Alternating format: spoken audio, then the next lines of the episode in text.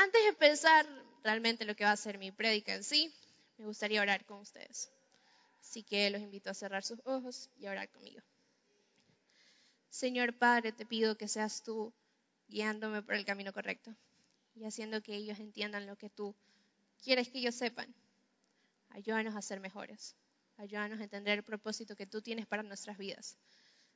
Ayúdame a tener paz y llegar a ellos también. Dales a ellos la oportunidad de escucharme. En el nombre de Jesús. Amén. Me gustaría empezar con un versículo, que es Mateo 22, del 37 al 39.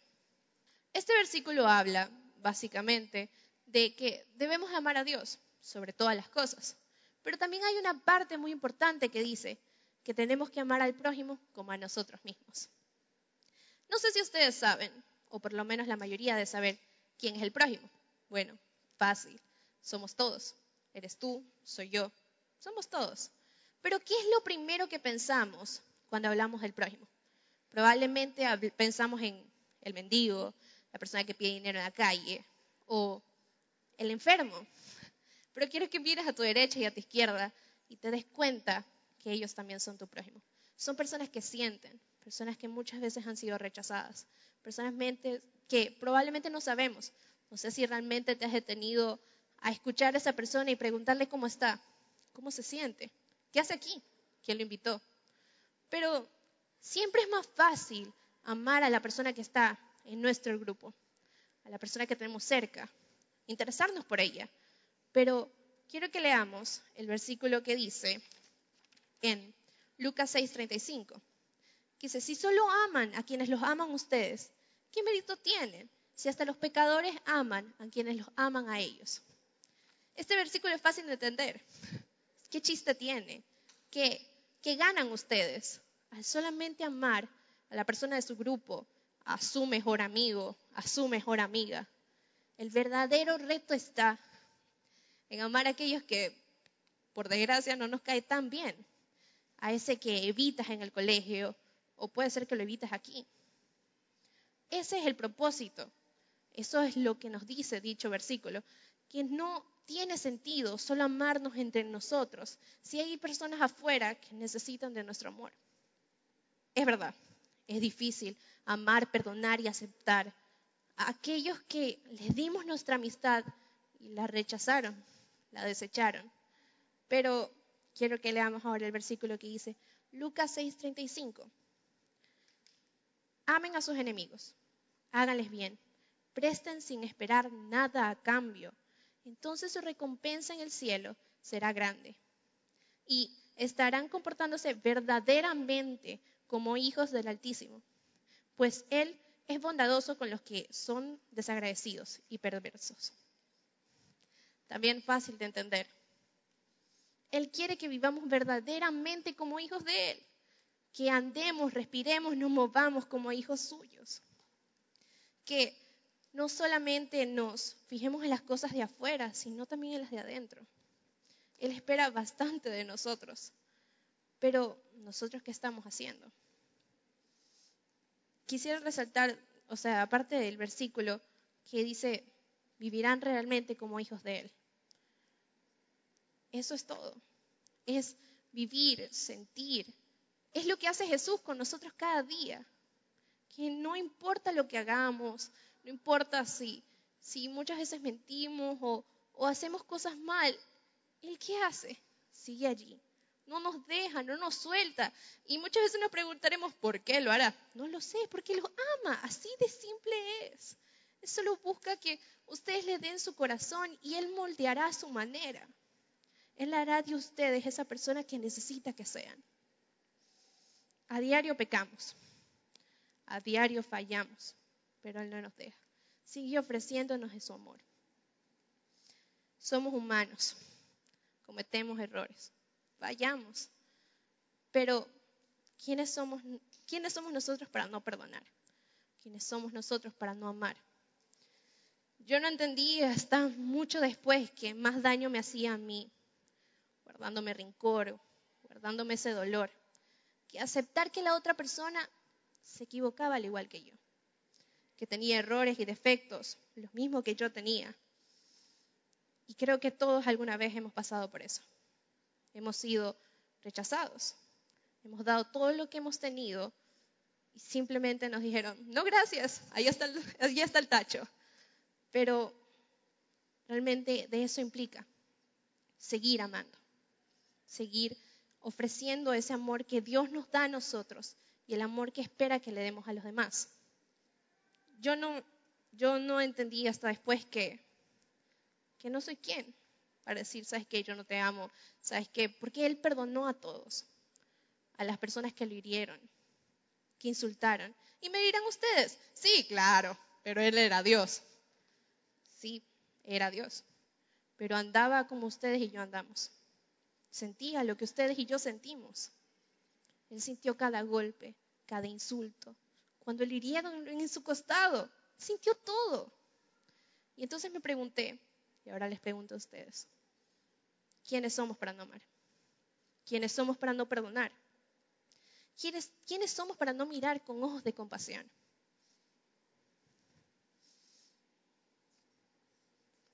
Todo es un proceso. Todo es un proceso. Y yo después de mucho tiempo realmente tuve la oportunidad de hablar con esta persona que me había lastimado.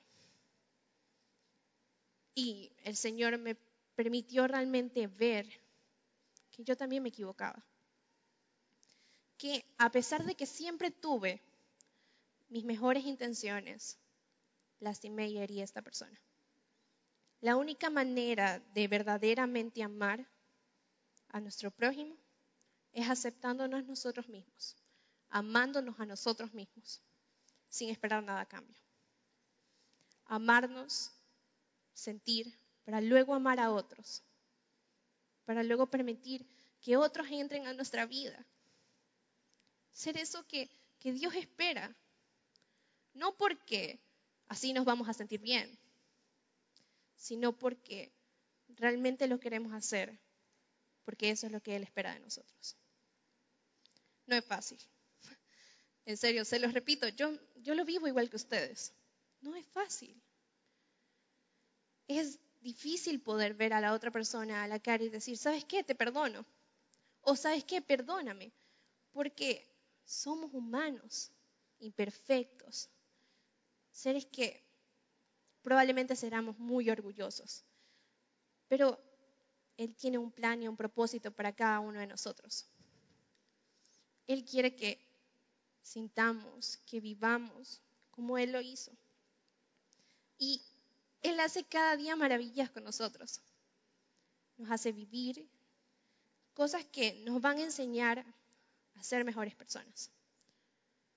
Yo, la verdad, no, no sé si realmente he mejorado en esto, pero lo intento. Intento ser esa persona que Dios espera que yo sea. No sé si ustedes lo vean.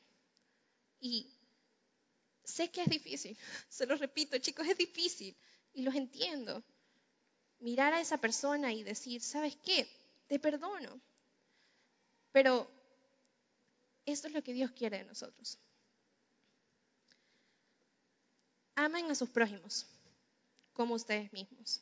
Estoy segura que de ahí nacen las mejores relaciones de amor, de amistad y de compañerismo. No se queden con lo de afuera. Busquen más adentro. Estoy seguro que encontrarán grandes personas allí. Personas que muchas tienen miedo, pero ustedes pueden ayudarlos. Sean esa luz que las personas necesiten. Esa, esa cosa maravillosa que el Señor les dio, que es su amor ofrézcanselo a los demás. Sean ese amigo que las personas necesiten. Y dejen de buscar amigos. Dejen de llevarse, o sea, no digo que tampoco se porten mal con todos, no, sino que dejen de, de buscar ser el favorito de alguien. Y sean ustedes ese amigo que las personas necesitan. Ese amigo desinteresado. Ese amigo que está dispuesto a todo sin esperar nada a cambio. Y de allí lo que viene después es solo dejar que Él nos moldee, que Él nos haga mejores personas, que Él haga eso que espera de nosotros. que nos haga sentir verdaderamente como hijos suyos.